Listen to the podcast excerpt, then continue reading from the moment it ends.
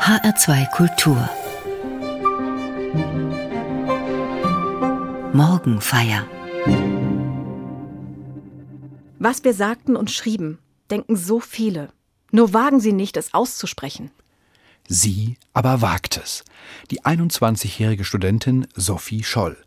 Sophie wird wegen ihres Engagements in der Widerstandsgruppe Die Weiße Rose mit ihrem Bruder Hans am Nachmittag des 22. Februar 1943 im Strafgefängnis München-Stadelheim von den Nazis mit der Guillotine hingerichtet. Heute, vor 100 Jahren, wurde sie geboren. Wir schweigen nicht. Wir sind euer Gewissen. Die Weiße Rose lässt euch keine Ruhe. Sophie Scholl gehört zu den wenigen, die in der NS-Zeit offen benennen, dass die Faschisten systematisch Jüdinnen und Juden töten. Sie wagt es, der perfiden Nazi-Propaganda die Wahrheit entgegenzusetzen. So, dass niemand mehr sagen kann, sie oder er hätte von den Gräueltaten nichts gewusst.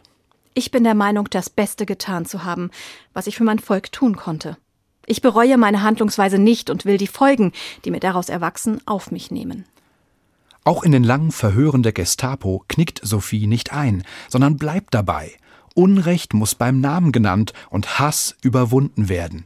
Und es muss Menschen geben, die den Anfang machen. Wer war diese mutige junge Frau, nach der unzählige Schulen benannt sind, Straßen, Plätze, Kindergärten und sogar ein EU-Parlamentsgebäude in Brüssel? Was hat Sophie Scholl dazu gebracht, sich unter Einsatz ihres Lebens gegen die Unrechtsherrschaft der Nazis aufzulehnen? Und woher nahm sie die Kraft, noch kurz vor ihrem Tod zu erklären? So ein herrlicher sonniger Tag und ich muss gehen.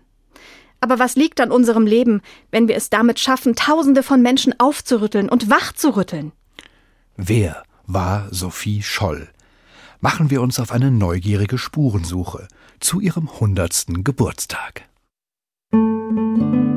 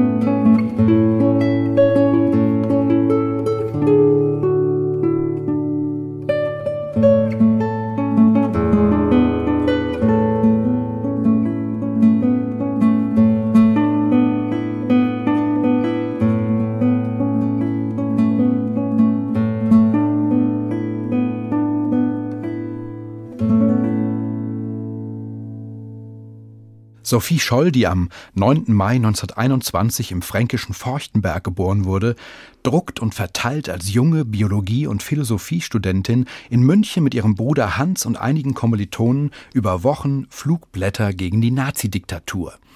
Und das so erfolgreich, dass die Geschwister leichtsinnig werden. Bislang haben sie ihre Schriften nämlich meist unauffällig in anderen Städten unter die Leute gebracht. Sie haben sie per Post verschickt, in Kneipen und Telefonzellen gelegt oder sie unter die Scheibenwischer parkender Autos geklemmt. Doch am 18. Februar 1943 plant die Widerstandsgruppe eine große Aktion an ihrer eigenen Uni, der Münchner Ludwig-Maximilians-Universität. Der Plan scheint gut durchdacht.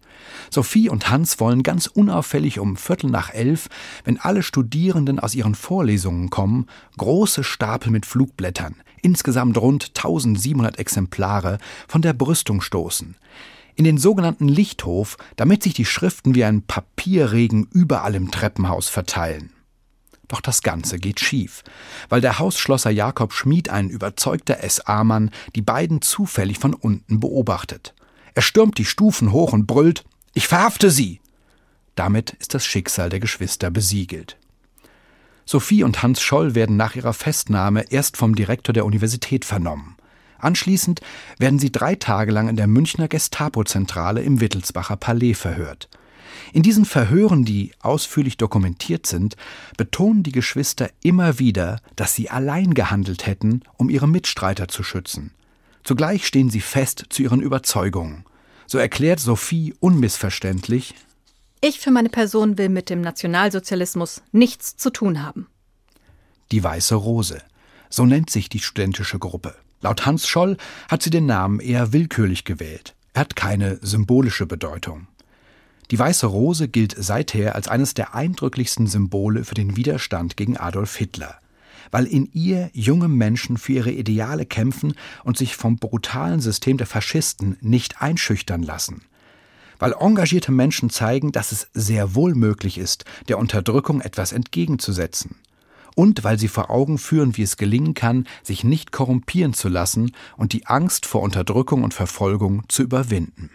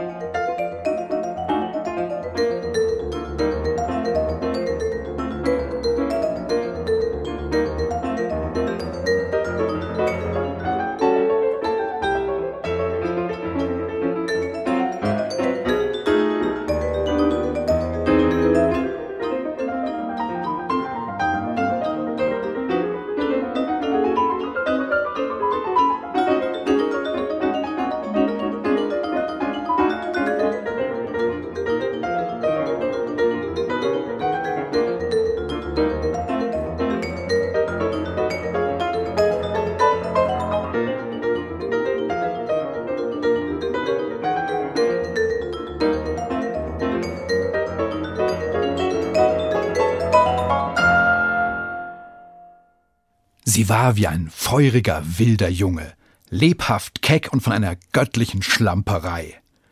So beschreibt Susanne Hürzel ihre Jugendfreundin Sophie Scholl. Und offensichtlich trifft diese Beschreibung zu.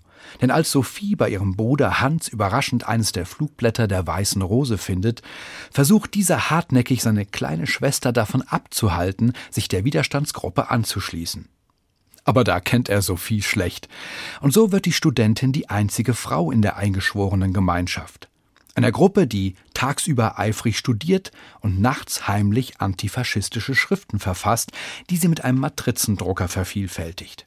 Flugblätter, die vor allem eines zum Ausdruck bringen. Leistet passiven Widerstand, wo immer ihr auch seid. Dabei werden die Mitglieder der Weißen Rose von einer unbändigen Hoffnung getragen. Wenn viele mitmachen, dann kann dieses System in einer letzten gewaltigen Anstrengung abgeschüttelt werden. Dass sie ihre gewaltfreien Aktionen einen Kampf gegen die Partei nennen und in ihren Schriften Formulierungen nutzen wie Im Namen der deutschen Jugend fordern wir vom Staat Adolf Hitlers die persönliche Freiheit zurück. Gefällt dem Naziregime natürlich gar nicht. Dazu kommt, dass Sophie und Hans Scholl als Kinder eines friedensbewegten und liberalen Vaters in ihren Flugblättern sehr deutlich zum Ausdruck bringen, was sie von den verheerenden Feldzügen Hitlers halten. Es war unsere Überzeugung, dass der Krieg für Deutschland verloren ist und dass jedes Menschenleben, das für diesen verlorenen Krieg geopfert wird, umsonst ist. Schon eine solche Aussage gilt damals als Wehrkraftzersetzung. Am unangenehmsten für das NS-System ist aber, die Weiße Rose spricht in ihren regelmäßigen illegalen Veröffentlichungen genau die Themen an, von denen die meisten Mitläuferinnen und Mitläufer nach dem Krieg behaupten werden, sie hätten davon nichts mitbekommen. Was kaum sein kann, denn zumindest Sophie und Hans Scholl haben das Wesentliche nicht nur mitbekommen, sondern auch beim Namen genannt. In der damaligen Anklageschrift gegen die beiden heißt es, die Hetzschriften enthalten Angriffe gegen den Nationalsozialismus und Berichte über angebliche Gräueltaten, nämlich die angebliche Ermordung der Juden und die angebliche Verschleppung der Polen. Kein Wunder, die Geschwister beschreiben den systematischen Massenmord an der jüdischen Bevölkerung in aller Klarheit und nennen ihn erschrocken das fürchterlichste Verbrechen an der Würde des Menschen. Doch nicht nur das. Sie machen auch deutlich, dass jeder Mensch Verantwortung trägt Verantwortung für das, was in einem Land geschieht. Mehr noch, die Weiße Rose gibt all denjenigen eine Mitschuld an den schrecklichen Geschehnissen, die dazu beigetragen haben, dass der faschistische Gewaltstaat überhaupt entstehen konnte. Und die weiter schweigen, trotz aller Beweise für dessen menschenverachtendes Handeln. Die Münchner Studentengruppe macht die Bevölkerung eindringlich darauf aufmerksam, es gibt gegenüber den Unrechtstaten des Faschismus keine neutrale Haltung. Entweder ich unterstütze das System oder ich kämpfe dagegen an. Mit anderen Worten, wer schweigt, stimmt zu. Und Sophie und ihr Bruder entscheiden sich, wir schweigen nicht. Eine Haltung, für die sie zu Recht bis heute geachtet werden.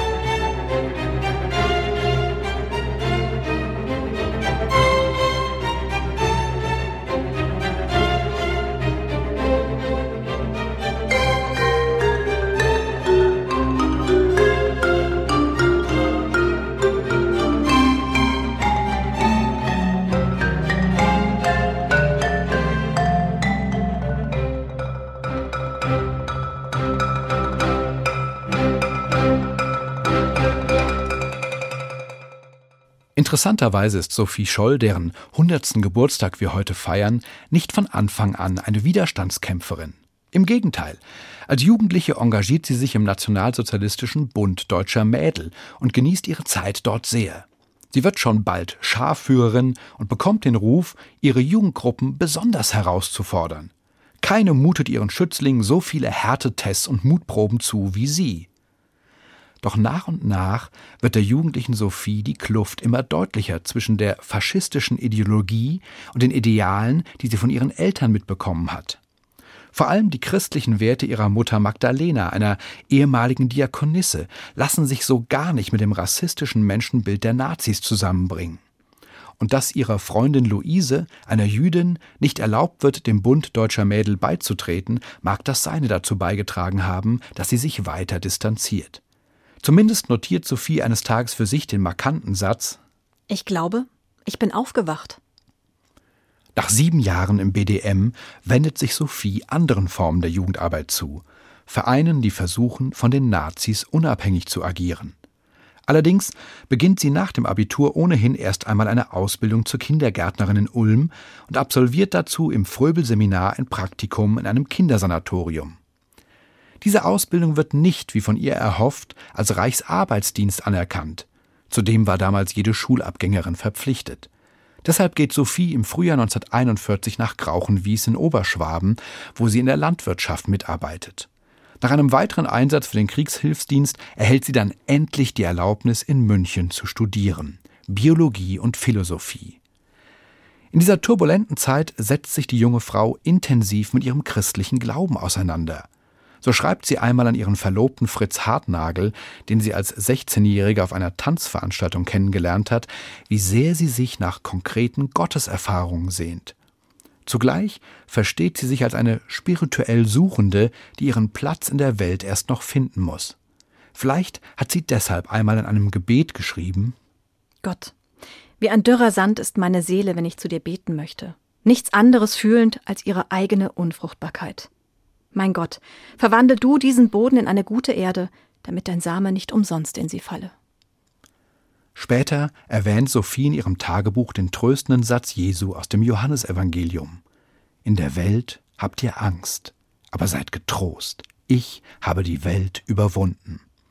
Und das zu einer Zeit, in der sie wohl noch nicht ahnt, dass sie selbst die Einschüchterung eines totalitären Regimes überwinden wird dass der Same des Glaubens in ihrem Engagement in der Widerstandsgruppe Die Weiße Rose tatsächlich der Angst trotzen und zum Blühen kommen wird.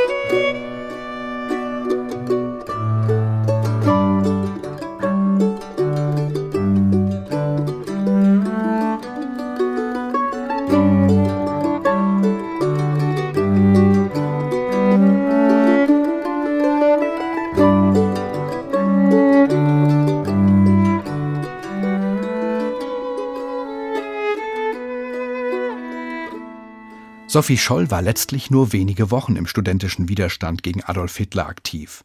Aber diese Wochen haben ausgereicht, um sie zu einem weltweit bekannten Vorbild für Zivilcourage und Haltung zu machen.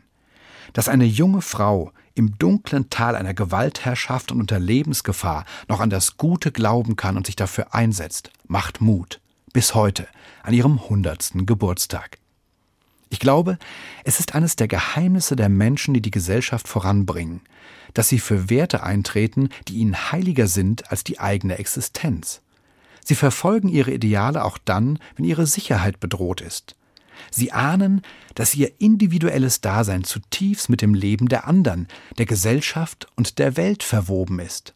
So sehr, dass es für sie kein persönliches Glück geben kann, das nicht zugleich vom Glück der Gesellschaft gespeist wird. Sie haben das Gefühl, jede Suche nach individuellem Heil ist zum Scheitern verurteilt, wenn die Gesellschaft an sich leidet.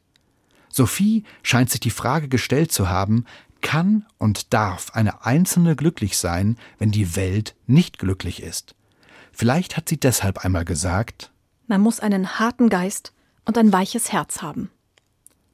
Klare Ziele und Ideale und dann ein sanftes Gemüt, um sie umzusetzen. Was Sophie Scholl nicht davon abgehalten hat zu erklären, sie würde Hitler eiskalt erschießen, sollte sie ihm einmal auf der Straße begegnen und zufälligerweise eine Waffe dabei haben. Sophie hat noch auf dem Weg zum Schafott die Hoffnung geäußert, ihr Tod könne eine Signalwirkung haben und Tausende von Menschen wachrütteln. Das bewahrheitet sich übrigens auf unerwartete Weise. Das sechste Flugblatt der Widerstandsgruppe gelangt nämlich auf Umwegen nach Großbritannien, wird dort tausendfach nachgedruckt und als posthume Nachricht der Geschwister von englischen Flugzeugen im Herbst 1943 über ganz Deutschland abgeworfen. Zudem lässt der englische Sender BBC den Text mehrfach im Radio verlesen. Wer ihn auch dann noch ignoriert, will seine Botschaft einfach nicht hören. Für die Gemeinschaft der Weißen Rose wird der christliche Glaube und damit das Vertrauen auf Werte, die kostbarer sind als jede Ideologie, vor allem kostbarer als die zerstörerische Propaganda der Faschisten, zum Nährboden für eine Hoffnung, die selbst den Tod nicht fürchtet, zum Nährboden für einen Widerstand, der dem Grauen eine Hoffnung entgegensetzt und der herausfordert, hellhörig für jede Form von Unterdrückung und Gewalt zu werden. Schon wenige Tage nach der Hinrichtung von Sophie und Hans Scholl schreibt jemand mit großen Buchstaben an die Fassade der Münchner Universität Scholl lebt. Ihr könnt den Körper, aber niemals den Geist zerstören.